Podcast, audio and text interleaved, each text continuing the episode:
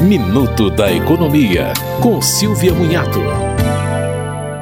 Na Instrução Normativa 138, o INSS determina que nas contratações de cartão consignado, as instituições são obrigadas a entregar ao segurado um demonstrativo que especifique o valor remanescente dos seus rendimentos após a dedução da prestação, o custo efetivo total do empréstimo e o prazo de quitação. O beneficiário poderá desistir das operações de crédito que tiver contratado fora do estabelecimento comercial em até sete dias a contar do recebimento do dinheiro. Aí terá que devolver o recurso com correção. Para calcular o limite de 45% da renda que será usada no pagamento do empréstimo, a instituição terá que deduzir primeiro pagamentos de benefícios acima do devido, imposto de renda, pensão, contribuições sociais, mensalidade de associações e outras consignações.